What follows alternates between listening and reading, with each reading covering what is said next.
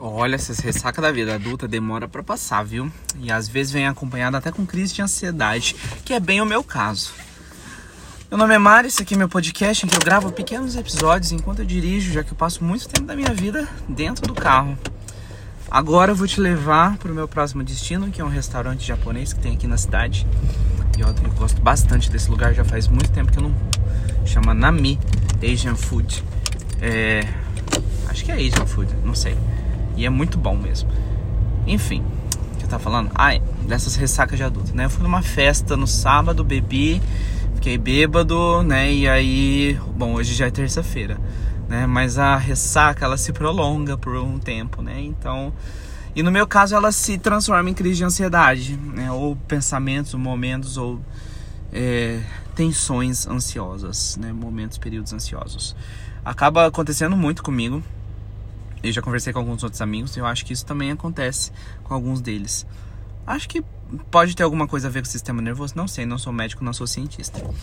É, é, sei que quando eu tenho essas coisas, né, me vem acompanhado de muitos sentimentos, muitas sensações e às vezes acaba afetando muito o meu lado cognitivo e muito o meu lado sentimental também. Né? É, já que eu, eu não me considero uma pessoa extremamente sentimental assim.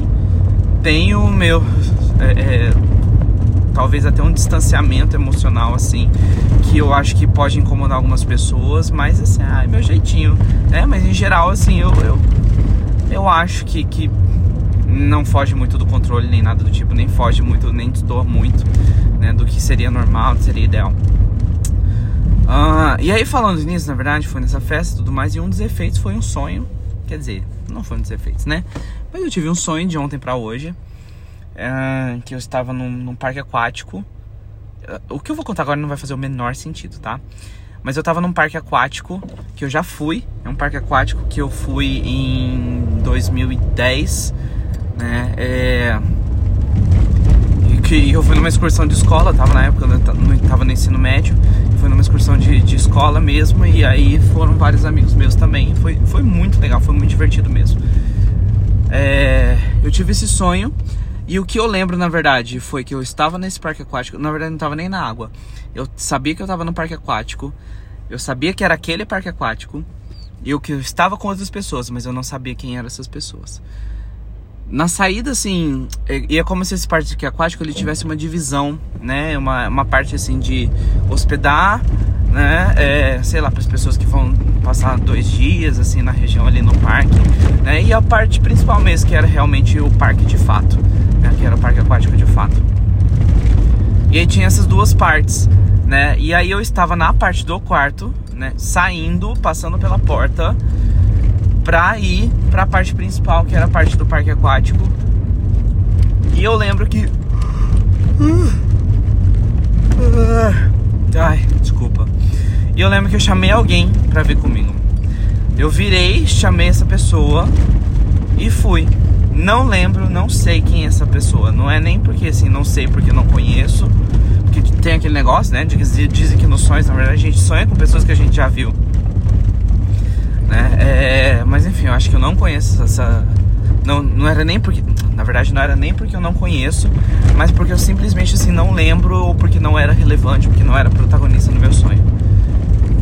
Aí agora a parte que menos faz sentido na vida, que é. Eu acordei depois desse sonho, desse trecho, que é a única coisa que eu me lembro desse sonho. Eu acordei muito triste, porque eu não tô namorando. Tá, tipo, que? É um nível de bizarrice, sim, do, de sentimentos muito estranho. Eu tô falando tudo isso porque eu acabei de sair da, da minha psicóloga e tive muitos pensamentos, assim, desse, dessa, dessa questão. Né? É, ainda vou ter que investigar muito mais, né? Porque ah, psicanálise é isso aí, né? Você vai investigando. Mas aí eu acordei muito triste porque eu tô solteiro. Acordei muito triste porque eu não tô namorando. E acordei extremamente triste porque, principalmente pelo fato de que eu não me apaixono há três anos e meio não me, atra... não, não me apaixona, exceto uma apaixonite que eu tive, mas acho que era carência. É, não me apaixona três anos e meio. Eu não tô ficando sério com ninguém.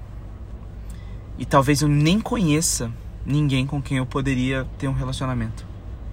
E eu fiquei triste com isso, acordei muito triste com isso. Passei o dia inteiro triste com isso e de algum modo eu sentia que tinha a ver com esse sonho. Lembrou até a origem, né? Sabe, a, aquele filme. É. Opa, modo pouco energia.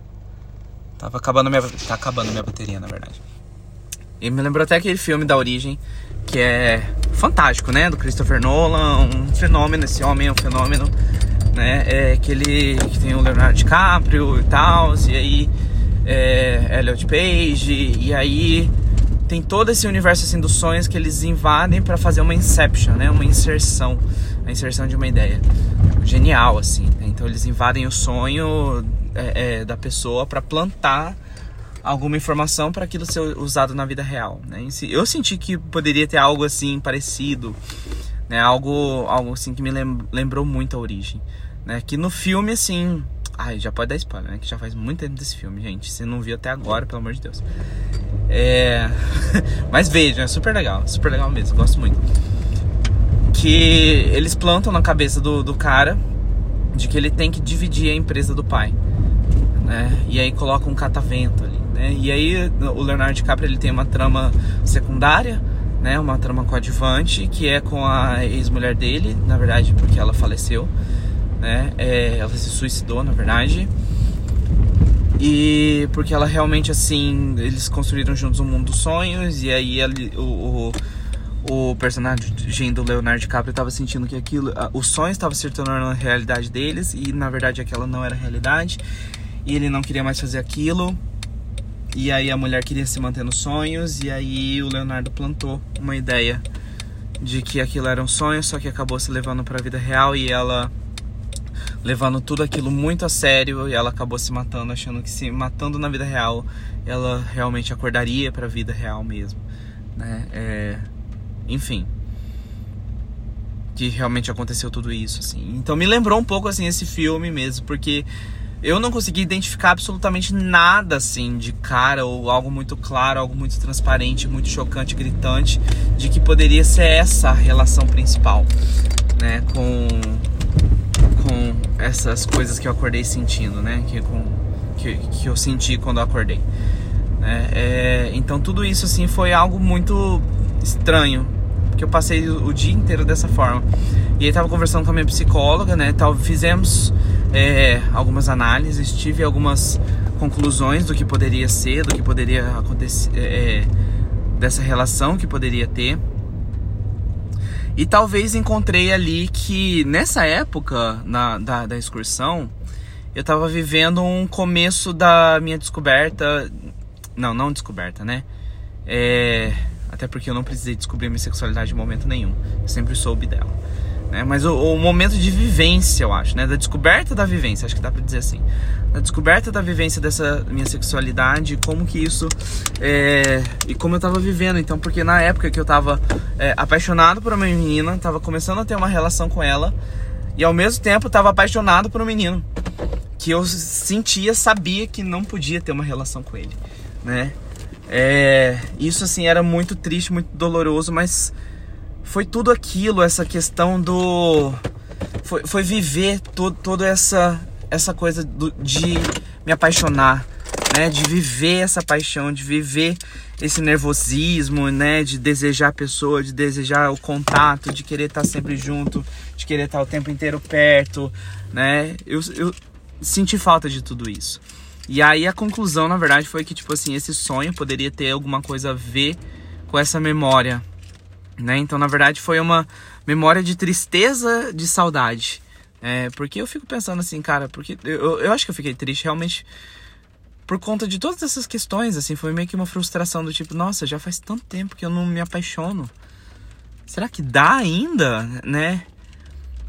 Enfim, é, foi um dia assim de, de muitos pensamentos desse tipo. Conversei muito com a minha psicóloga. Ainda preciso muito desenvolver isso, né? ainda não sei tudo o que significa, né? ainda não sei é, eu sei que o sonho foi só um. Uma. Uma provocaçãozinha, assim, né? Que meu cérebro fez. Que de associação de algo que já tinha lá dentro, né? Porque eu já disse aqui que eu adoro ser solteiro.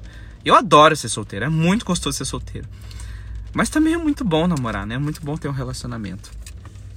E aí eu fiquei pensando nisso tudo, assim, o dia inteiro, né? Fiquei pensando, nossa, será que chegou a hora? Será que chegou o momento em que eu vou desejar namorar? Depois desse tempo todo, assim, que eu queria só ficar solteira, será que chegou esse momento que eu quero namorar? Né? É... E aí, aí fiquei pensando nessa possibilidade, fiquei pensando no que poderia acontecer, e aí, enfim. Preciso ainda analisar muitas coisas, preciso ainda refletir sobre muitas coisas. Por enquanto é isso, acabei de chegar aqui no restaurante, vou descer, encontrar meus amigos e também conversar um pouco sobre isso aí, que eu acabo falando tudo que eu, que eu passo, né? Um beijo, tchau e até a próxima.